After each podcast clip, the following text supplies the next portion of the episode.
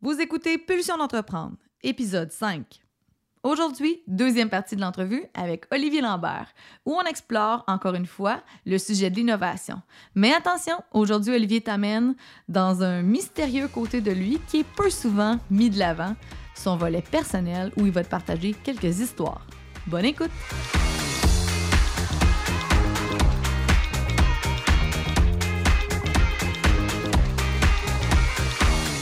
D'entreprendre, c'est un rendez-vous où la perfection n'existe pas. C'est une occasion pour toi de découvrir des outils et des trucs livrés généreusement par des entrepreneurs de cœur et des humains fonceurs qui se sont remis plusieurs fois en question. Je suis Stab Dion et je suis à la tête de Bombe Créative, une entreprise explosive qui a compris que pour faire progresser des humains, des équipes et des projets, il faut solidifier les bases et ça, ça commence toujours par soi. Que tu sois salarié ou en affaires, je t'invite à te poser des questions à écouter quelques histoires, expériences et anecdotes qui te donneront envie de transformer tes prochaines pulsions en action. Avec nos invités et nos sujets hors normes, on se livre à toi pour t'inviter à ton tour à t'entreprendre. Et souviens-toi que peu importe d'où tu pars et où tu veux aller, tu as toujours le choix, le tien. Alors, prêt à avoir plus d'impact dans ta vie? Je te souhaite la bienvenue sur Pulsion d'entreprendre.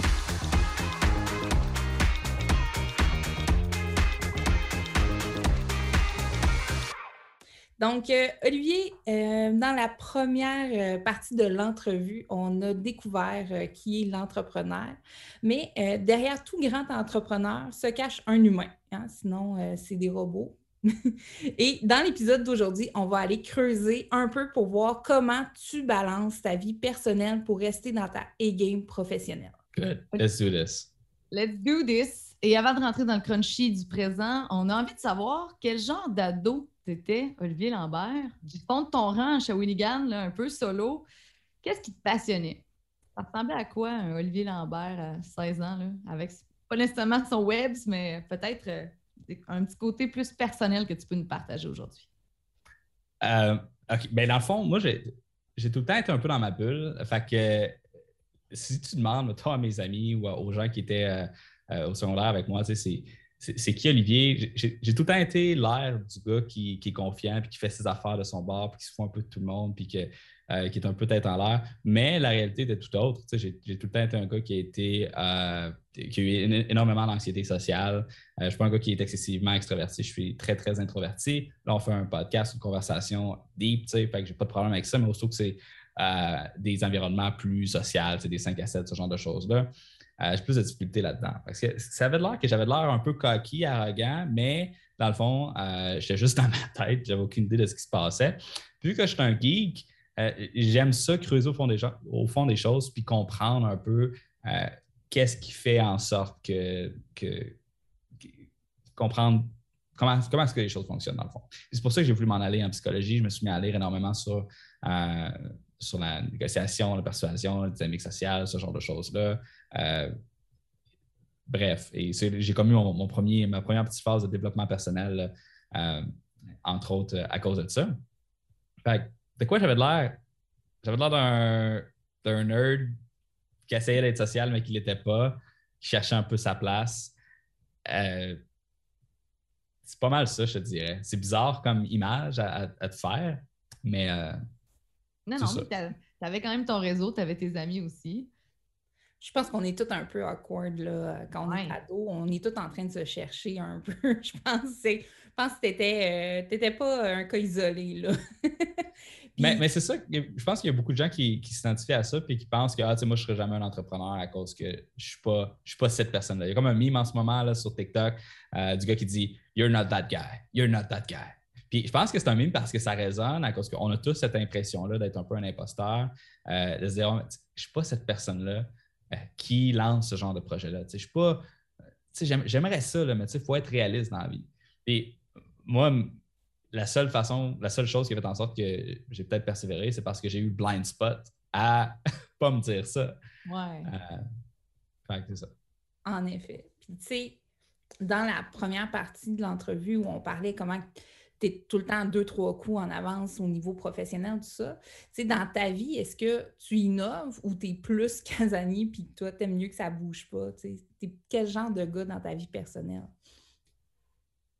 Euh, je suis un gars qui est assez routinier. Ma blonde avait tout le temps faire des activités. Euh, moi, je peux écouter la télé le, vendredi soir, il n'y a vraiment pas de problème. Ceci étant dit, euh, pendant toute ma jeunesse, j'ai eu le FOMO de façon assez solide, donc le Fear of Missing Out, ce qui m'a motivé à essayer de passer par-dessus mes, mes, petits troubles sociaux et que j'ai que, j'ai dealé avec beaucoup de bière au bar. Fait que Back in the days, j'avais le FOMO. Là, je ne l'ai plus trop. Euh, juste écouter la télé avec ma blonde, c'est assez, mais elle, il faut tout le temps qu'on sorte. Fait que je pense que c'est important d'avoir des personnes qui. Euh, de s'entourer de personnes qui sont complémentaires pour, pour garder tout le temps une espèce de, petite dynamique intéressante dans sa vie. Cool. Est-ce que tu as travaillé avec ta sœur, Mélodie? Euh, dans le fond, là, j'ai compris dans, l'épisode 1 que tu ne travailles plus avec présentement, c'est ça? dans le fond, une des choses qui. Je suis vraiment pas un bon boss. Euh, pas dans le sens que je la chicanais et que je la battais, dans le sens que pour moi, de faire une rencontre par semaine, euh, si ça ne vient pas de l'employé, je ne le ferai pas. Il faut comme ça soit ah, elle qui me gère. Euh, je suis genre le boss qu'il faut que tu gères. Fait que, c'est pas, pas la meilleure façon de travailler ensemble. Et c'est entre autres une des raisons pourquoi j'ai monté la nouvelle structure, pour que les gens puissent être récompensés par ce qu'ils mettent dans le travail, puis être capable d'être libre décider un peu ce qu'ils veulent faire. Euh, parce qu'il y a ça aussi, tu sais, moi, j'aime pas ça, faire des choses que j'aime pas faire. Fait que j'ai bien la misère à l'imposer à quelqu'un d'autre. Euh, fait que je vais pas demander à mes employés de faire des tâches que, moi, que moi-même, je ferais pas, tu sais. Euh, sauf que c'est à ça que ça sert les employés. c'est legit, c'est legit. Est-ce que tu dirais que, ta, relation frère-sœur ou ta relation avec Mélodie, elle a évolué? As-tu réussi à quand même lui transférer ton, ton côté innovant, ta vision d'innovation? avec cette expérience-là que vous avez vécue? Ben là, dans le fond, Mélodie est en train de travailler sur sa propre formation qu'elle va euh, lancer probablement d'ici un an sur euh, la tranchée. Fait qu'on va voir euh, comment est-ce que ça va se passer à travers tout ça. ça l'a énormément poussé. J'allais, j'allais rocker un peu parce qu'elle a fait un bac en histoire, puis c'est une fille qui est très, très routinière, puis elle est comme moi, mais, mais encore moins extravertie. Tu sais. Fait que, là, je l'ai vraiment rocké un peu. Elle a fait un paquet de projets. Elle a fait le bootcamp entrepreneurial qui venait à 100% d'elle. Euh, je suis très fier d'elle pour ça. Elle a fait euh, un paquet de formations. Elle est vraiment bonne devant la caméra. Elle a une bonne passion avoir la photo que je, que, que, que je l'ai invitée à développer à travers tout ça. Fait que je pense qu'elle avoir travaillé ensemble, ça a été un net positif euh, pour elle autant que pour moi parce qu'elle a un côté créatif. elle est beaucoup plus créative que moi. Fait que quand on faisait des scripts de scénarios de vidéos qu'on voulait tourner ou ce genre de choses-là, elle est excellente là-dedans. Puis à la base, euh, moi, quand j'étais jeune, ma soeur, on s'est tout le temps chicané. Là, la maison, c'était le bordel. On avait la ligne téléphonique 56K, euh, que quand tu. L'Internet, 56K, que quand tu débranches la ligne, ça fait comme un ça débranche la personne. Moi, j'essayais de jouer avec mes amis. Elle, elle voulait chatter avec son chum. Euh, puis on n'était pas capable de s'entendre. Fait que c'était tout le temps la chicane et la guerre quand elle est partie de la maison, on s'est pas trop parlé pendant un petit bout. Puis on a commencé à collaborer ensemble parce qu'elle est excellente en français. C'est une rédactrice hors pair. Euh, au niveau des textes qu'elle fait, je veux dire, elle a un talent inné, cette fille-là. Euh, que j'ai commencé à travailler avec elle pour la correction de mes articles de blog, euh, la correction de ta valeur, la correction de mes e-books, la mise en page. et progressivement, on s'est mis à être de plus en plus proches et à travailler ensemble. C'est juste que, moi, travailler avec quelqu'un, peut se voir une fois par mois, tu sais. que, euh, fait que c'est ça, mais aujourd'hui, ça va très, très bien. Euh, puis on continue de collaborer ensemble, puis on va continuer dans le futur. Je te comprends. Écoute, euh, moi, à une sœur, ça devait être déjà pas facile. Moi, j'en ai trois. C'est que... Et des fois, on collabore ensemble. Écoute, Olivier, on, là, on a parlé beaucoup là, à ton conscient, puis c'est pas mal des questions là, que, tu es habitué de répondre. On s'en va tranquillement parler à l'inconscient d'Olivier Lambert. On s'en va vers notre segment Question de pulsion.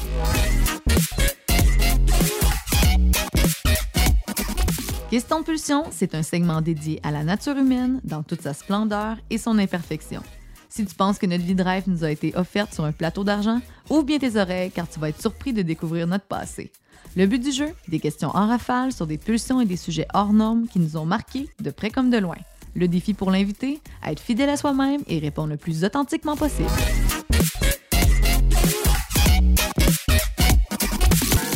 Question de pulsion, version perso. Alors, on te pose une rafale de questions où tu vas nous partager personnellement euh, quelques moments de ta vie, quelques anecdotes que tu as vécues. Alors, euh, es-tu prêt, Olivier? Euh, je crois.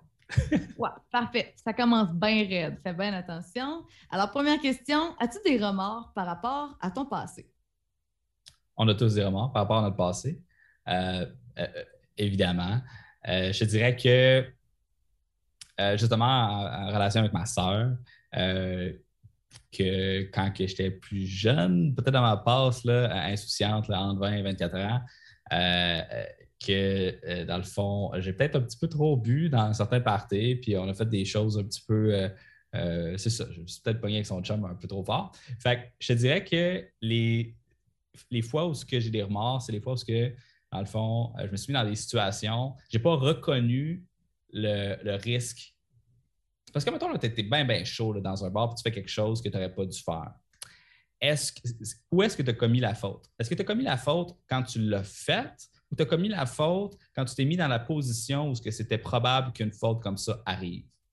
Puis je pense que c'est important de reconnaître que euh, les, les, les, erreurs que. Tu sais, est où l'erreur? C'est où ce que tu as commis? Est-ce qu'elle est sur le moment ou est-ce que dans la décision consciente de se mettre dans une situation où quelque chose de négatif peut se produire?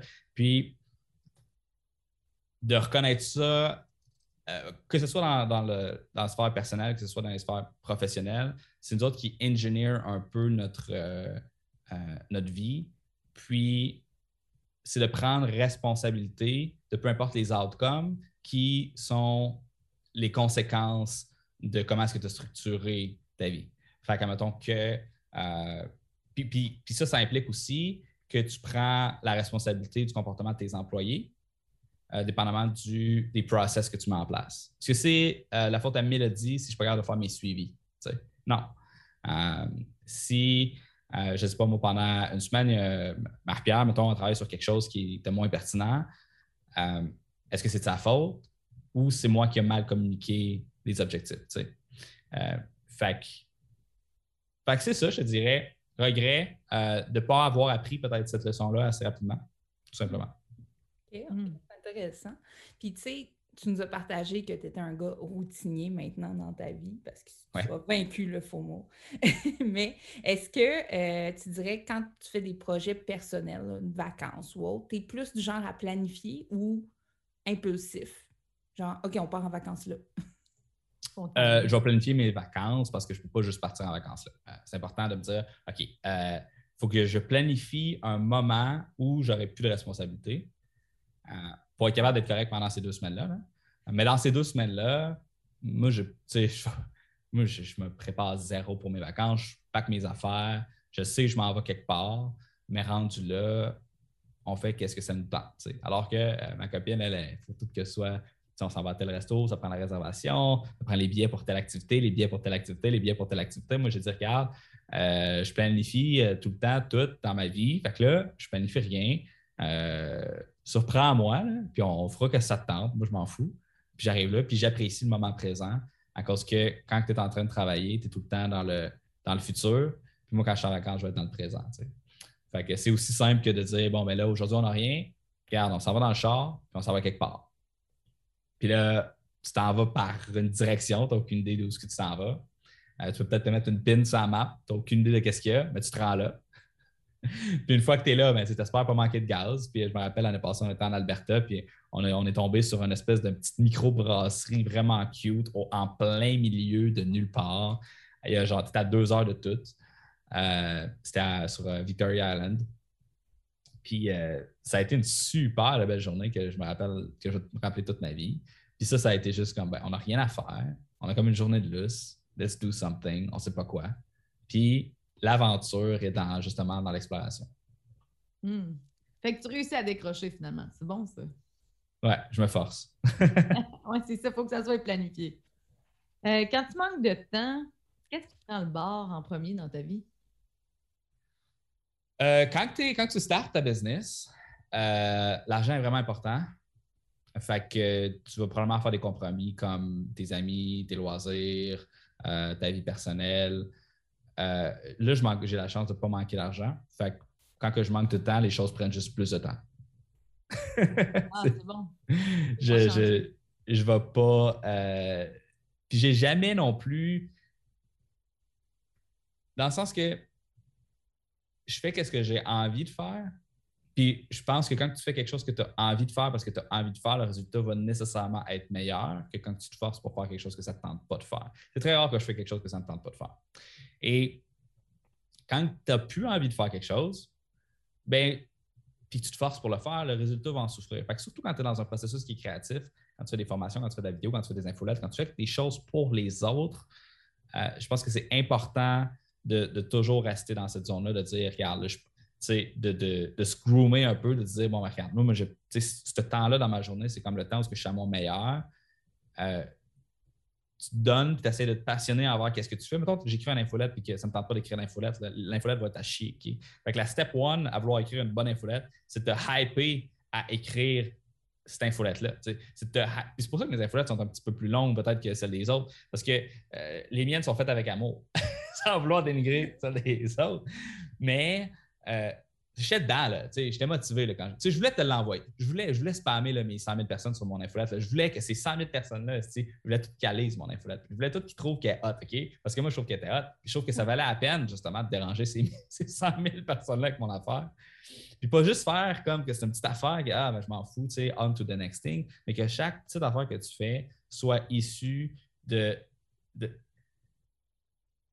Dans le double de valeur, il y en a un, il y a un chapitre où ce que je dis soit que c'est fuck oui ou non. Fait qu'il n'y a pas de demi-mesure. C'est genre, soit que tu es hype as fuck pour faire quelque chose, soit que tu ne le fais pas pantoute. Parce que juste de faire des choses à moitié, ça teinte.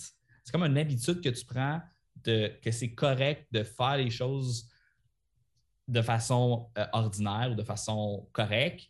Et ça teinte tout. Ça teinte tes interactions sociales, ça teinte euh, tes relations avec tes proches, ça teinte les attentes que tu as envers toi-même, ça teinte toute ta vie. Euh, je pense que c'est important de toujours rester dans sa zone de passion. Euh, puis si, tu n'as pas le temps de faire quelque chose, ça va prendre plus de temps, mais ne compromets pas sur, ta passion. Oui, puis tu sais, c'est quand ça devient juste je le fais pour le faire. Je pense qu'on en revient aussi à tu ne savoures pas le moment. Là, tu ne savoures pas ce que tu es en train de faire parce que tu fais juste le faire pour le faire. Effectivement. Mais je veux juste mettre un bémol là-dessus. Dans le fond, je ne suis pas en train de dire que tout ce que je fais, je tripe ma vie. Là. Euh, quand tu programmes, quand tu programmes, c'est tough. Mais parce que la difficulté est nécessaire pour que ce soit engageant. Fait que quand j'ai fait mon, la tranchée, moi, je n'ai jamais, été, euh, jamais été formé en programmation. Ça a été des nuits et des nuits et des nuits à me taper la tête sur le clavier d'ordinateur. Mais c'était cette curiosité-là, cet esprit de faire bien les choses qui fait en sorte que j'ai persévéré. Euh, et, de cette, et de ce struggle-là émerge une appréciation envers le processus. Mais au début, il y a juste struggle.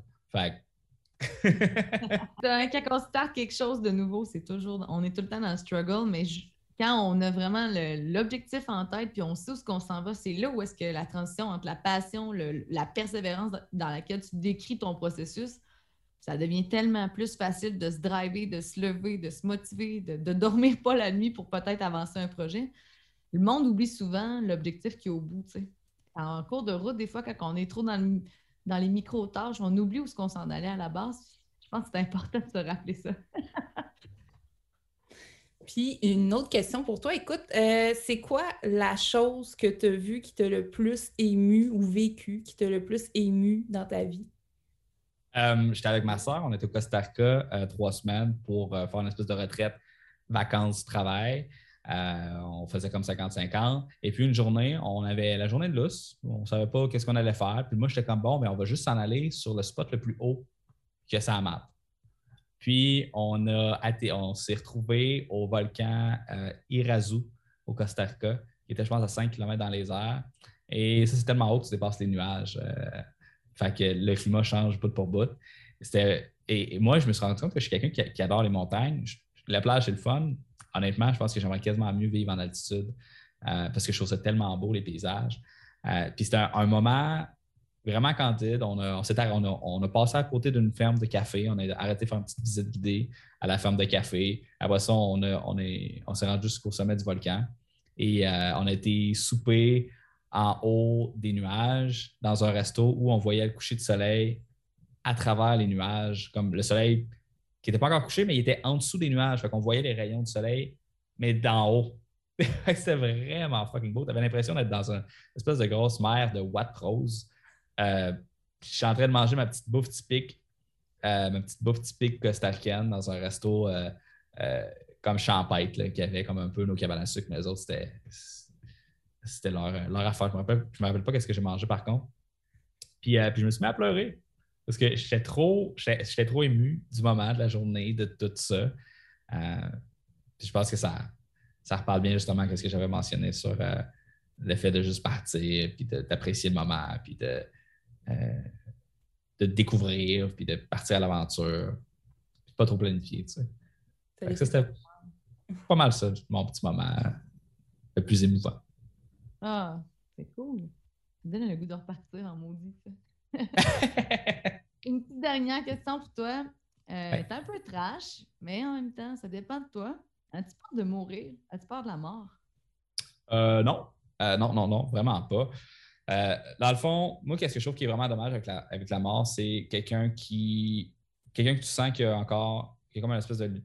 Il y a quelque chose à donner. je pense qu'on a tout un espèce de. On a, toutes des choses à vivre, on a toutes des choses à donner et à contribuer. Euh, puis on a tous des un genre de bucket list de choses qu'on veut accomplir. la seule chose qui me reste à accomplir sur ma bucket list, c'est d'avoir une famille. Euh, c'est d'avoir des enfants, puis de.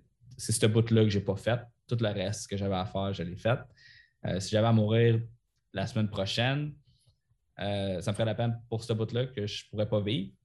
Mais je, me, je, me, juge excessivement choyé et chanceux d'avoir vécu la vie que, que j'ai vécue jusqu'à présent. Puis, tu sais, la vie, c'est pas tout le temps facile. Euh, il y a bien des journées où tu n'es pas motivé, tu n'as pas nécessairement l'énergie de, du guerrier. De, moi, ça, je suis un gars qui est assez introverti, fait de parler, ça me rend fatigué. Fait probablement qu'après le podcast, ça va me tenter d'aller prendre une sieste. C'est quoi, là?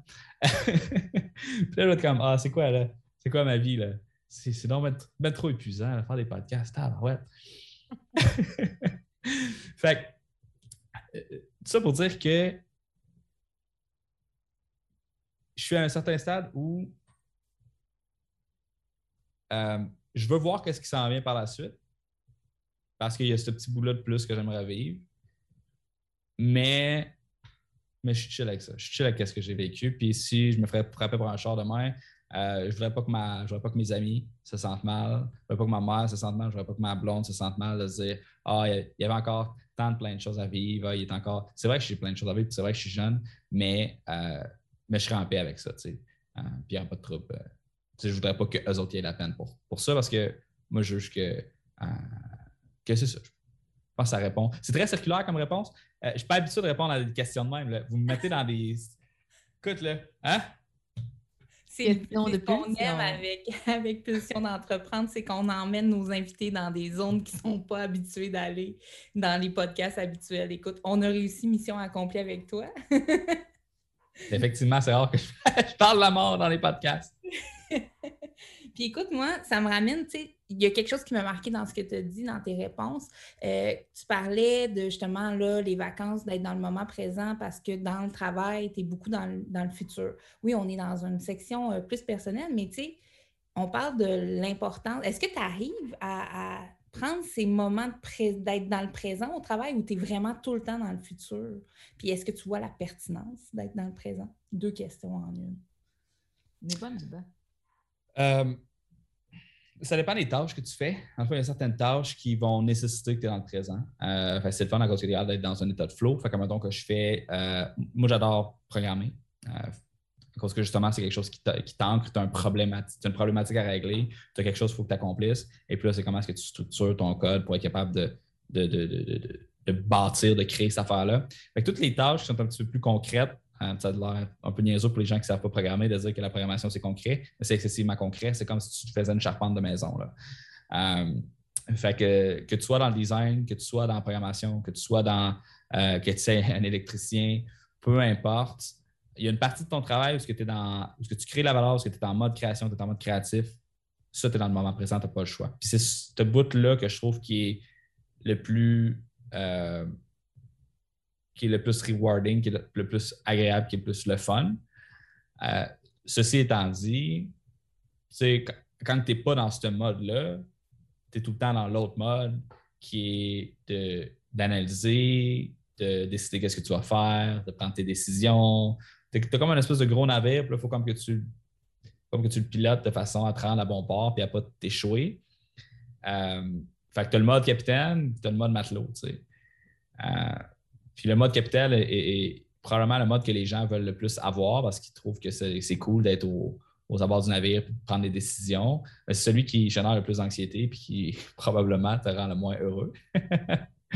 Et euh, le mode matelot, euh, qui est, tu en train de programmer, tu es en train de designer, tu es en train de faire le travail que tu devrais faire, tu es assis à ton bureau, euh, tu travailles pendant cinq heures de temps, tu regardes ta montre, tu es comme, oh my god, j'ai oublié de j'ai oublié de souper. Sais. fait que ça, c'est pas de le fun. Oui, puis j'ai goût, j'ai goût de twister un peu parce que, tu sais, dans tout ce que tu me dis, ce que j'entends, c'est beaucoup faire, tu sais, faire des choses dans le moment présent, mais en faisant des choses. Puis je dirais, je dirais, est-ce que tu arrives à être dans l'être au travail, dans ta vie, puis tout ça, plutôt que dans ce que je fais, puis tu sais, là, il faut que je programme, puis là, il faut que j'écrive, tu sais? Je sais pas si tu comprends ma question, puis où est-ce que je veux t'amener avec ça. je te trouvais bonne, je te trouvais bonne. Non, c'est pas vrai. Mais ben, dans le fond, je pense que Claude, où est-ce qu'elle aime, elle aimerait t'amener, c'est vraiment. Tu nous réponds, tu étais vraiment une machine de guerre, Olivier, pas juste par tout ce que tu as fait jusqu'à maintenant, mais aussi dans ta manière de, de travailler. Je pense que Tantôt, tu as effleuré un petit bout d'où ce que Claudie veut t'amener. Tu me disais, j'aime ça me suivre un petit peu le go with the flow. J'aime ça euh, quand, mettons, j'écris mon infolette, je, me sens créatif. Ben, je saisis ce moment-là au bon moment pour moi parce que j'ai envie de faire la tâche dans la passion de faire cette action-là, mais parce que je veux le faire pour de vrai avec la bonne intention derrière le, processus. Le bout où est-ce que je peux peut-être faire un, quelque chose, euh, un exemple plus concret, c'est Comment tu te sens quand tu es dans ce go with the flow-là, justement? C'est quoi pour toi être dans le moment présent quand tu es en création? Comment tu te sens? Olivier, es-tu en mode genre, faut faire cette tâche-là ou juste genre, est-ce que j'aime ma job? Est-ce que j'étais à la bonne place? Est-ce qu'ils ont besoin de savoir ça? Comme, y un, un, bout qui te parle dans ce que je nomme? Euh, moi, je préférerais les. Pour regarder bien comprendre comment est-ce que je, vois ça, c'est, euh, ce serait de lire le livre de Stephen Pressfield, War of Art, qui est un excellent livre que je recommande fortement à tout le monde qui sont dans la poursuite créative de lire. Euh, quand que je suis dans le moment présent et en train justement de faire mon infolette et de me hyper pour faire mon infolettre, euh, c'est comme quand tu es en train, soit tu joues au hockey, soit tu fais un sport quelconque, tu as un objectif, un objectif en tête. Puis là, c'est tu es en train d'écrire, puis là, c'est challengeant. Comment est-ce que tu structures des phrases? quelle métaphore est-ce que tu utilises, comment est-ce que tu fais pour justement te mettre à la place de cette personne-là, puis trouver quelque chose qui va l'accrocher, puis qui va l'intéresser? Euh, c'est un, c'est pas genre une tâche qui est facile. Si c'était facile, ça serait ennuyeux. C'est pas quelque chose que je peux faire sur l'autopilote. C'est quelque chose dans lequel il faut que j'engage activement et qui me demande, euh, qui me demande d'être là. Tu, me dis, euh, moi, ce que je trouve que, ce que j'ai demandé de répéter, c'est parce que pour moi, quand tu fais, tu es. Tu définis ton être à travers les actions que tu portes. Euh, puis, tu sais, l'espèce de, dire que je suis dans le flow, que je suis dans, dans cet état d'esprit-là, où que, bon, euh, je suis, euh, je suis créatif, le temps passe rapidement. je suis comme possédé par, un, par une muse qui me force, qui me, qui me compelle, qui me. Bon, ce qui me force à, porter action et à agir. Mais pour moi, tu sais, la, définition de qui est-ce que tu es passe par. Tes actions. Non seulement tes actions, mais comment est-ce que tu te sens pendant ces actions-là hmm. toute ta journée, tu sais. Euh, fait que tu es juste la somme de toutes tes actions et toutes tes émotions jusqu'à aujourd'hui. Euh, fait que quand que je te dis que moi, je suis productif, moi, je n'y pas avec le POC. OK, il faut que ça avance. Je suis dans l'action. Euh, je, je, vais très, très, très, très rarement être assis à, méditer à comment est-ce que je pourrais faire les choses. Le seul moment que je fais ça, c'est quand je suis dans la douche parce que j'ai rien d'autre à faire. Euh, mais sinon, il faut que ça bouge. Tu es tout le temps en train. De... Oui, c'est ça, c'est ça. Tu es en train de soit planifier what's next, euh, après ça, je peux faire ci, je peux faire ça, je peux avancer. Euh, hamster ne doit pas dormir souvent. exact. je vais faire une confidence parce qu'on est comme dans, le bout personnel. c'est, écoute, c'est pas tout le monde qui est qui est à l'aise avec ça. On va parler de marijuana. Euh, on va parler, c'est légal, on a le droit maintenant, qu'il n'y ait plus de honte. Euh, si je veux être sûr d'être capable de. Tu sais, mettons là, c'est le soir, puis parce que moi, j'ai de la misère à dormir. Parce que justement, je pense trop, puis j'ai comme le cerveau hyper actif. pour me donner la permission de décrocher souvent, je me prends un petit jet de, THC euh, vers 9 h le soir, ça kick in à 10. À partir de 10 h, je sais que même si je veux travailler, je ne peux pas parce que tout ce qui sort de ma tête, euh, c'est pas de ta tête. je me force un peu à décrocher de cette façon-là. Euh, petit truc que je ne recommande pas. Ah, c'est bon. Ben, merci pour cette confidence-là. Tu vois, c'est vraiment intéressant parce que hum, rares sont ceux qui vont faire ce type d'aveu-là, même si c'est légal, même si, OK, le, commun des mortels a déjà consommé. Tu vois, c'est la relation qu'on a aussi avec son image publique, ce qu'on veut laisser comme trace, ce qu'on veut partager. C'est vraiment intéressant que tu t'es euh, lâché lousse là-dessus.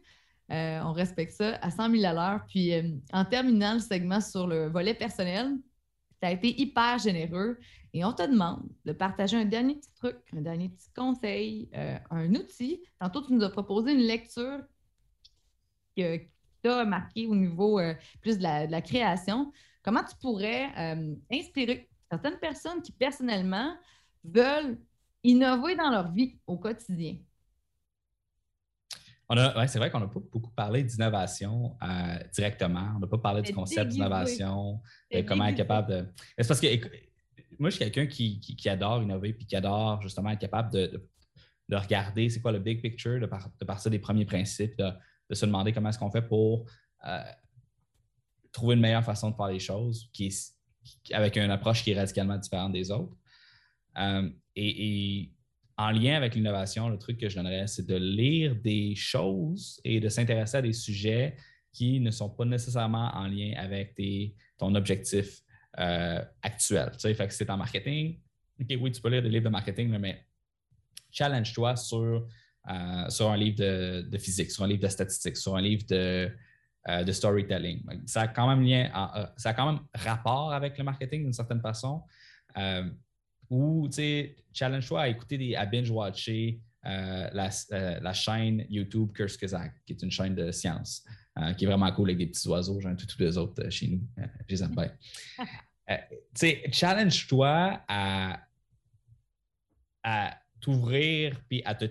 Essaye de te. Tu sais, comme moi, quand j'essaie de me rendre intéressé puis passionné à écrire une infolette, c'est exactement le même process qu'il faut que les gens aille lorsqu'il arrive face à quelque chose qui n'a pas l'air intéressant au premier abord? Comment est-ce que tu fais pour te passionner des choses qui n'ont pas nécessairement l'air intéressant, puis d'apprendre là-dessus pour justement développer une certaine passion envers n'importe quoi et l'innovation arrive à l'intersection des champs de compétences. C'est quelqu'un qui est bon dans quelque chose, dans, deux champs de compétences complètement différents, il arrive face à une situation problématique et lui va voir qu'est-ce que personne d'autre voit, justement à cause que il a fait de l'origami quand il était petit.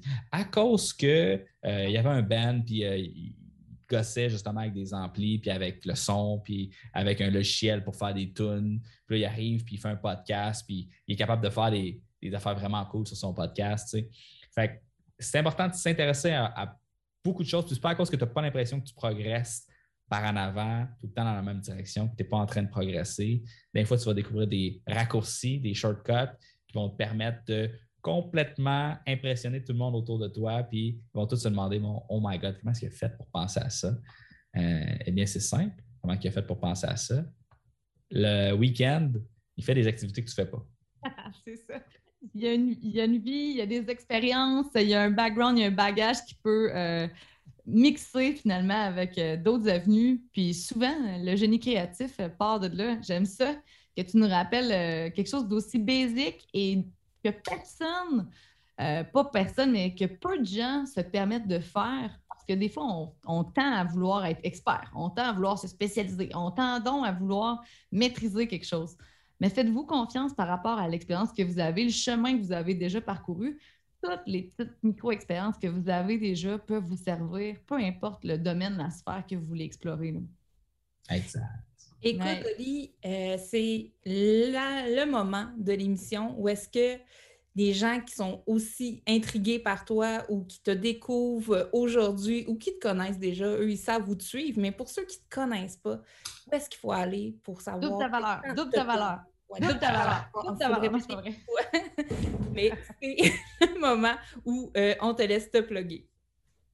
Excellent. Écoute, pour ceux qui sont, tu as une PME, tu veux en apprendre plus sur comment bâtir ton entreprise, la tranchée, qui est comme un peu mes six dernières années de travail, c'est pas mal ça. Euh, pour ceux qui ont des besoins en podcasting, qui ont des besoins en vidéo, euh, lesbunkers.com, ça c'est comme le nouveau projet que je suis en train de lancer. Et ceux qui aiment un peu la façon que je pense, la façon que je vois les choses, puis qui aimeraient en apprendre un petit peu plus sur, euh, sur cette façon de voir-là, ce serait d'aller regarder mon blog personnel, olivierlambert.com, où j'ai vraiment mis mes articles plus de philosophie, réflexion, macro. et finalement, ben, si vous êtes intéressé à voir mon, mon livre de valeur, il est disponible sur iTunes gratuitement euh, profitez-en, regardez un petit chapitre ou deux. Il est le fun à écouter, ou sinon, il n'y a rien encore mieux qu'une bonne copie papier. Allez vous commander ça sur Amazon ou encore gratuitement si vous, faites si vous avez un abonnement à Kindle Unlimited. merci beaucoup, beaucoup, Olivier, d'avoir été avec nous, puis surtout d'avoir été généreux dans tes réponses. Merci énormément. On est super content de t'avoir. L'équipe de passionnés de chez Bombe Créative n'est pas juste généreuse dans son podcast. On t'invite tous les mardis gratuitement à un concept unique. Alors, si tu es salarié ou que tu es en affaires présentement et que tu te questionnes sur quelle direction prendre, viens nous rejoindre un mardi via le itinéramarketing.com slash c'est de la bombe et découvre notre concept unique des mardis c'est de la bombe.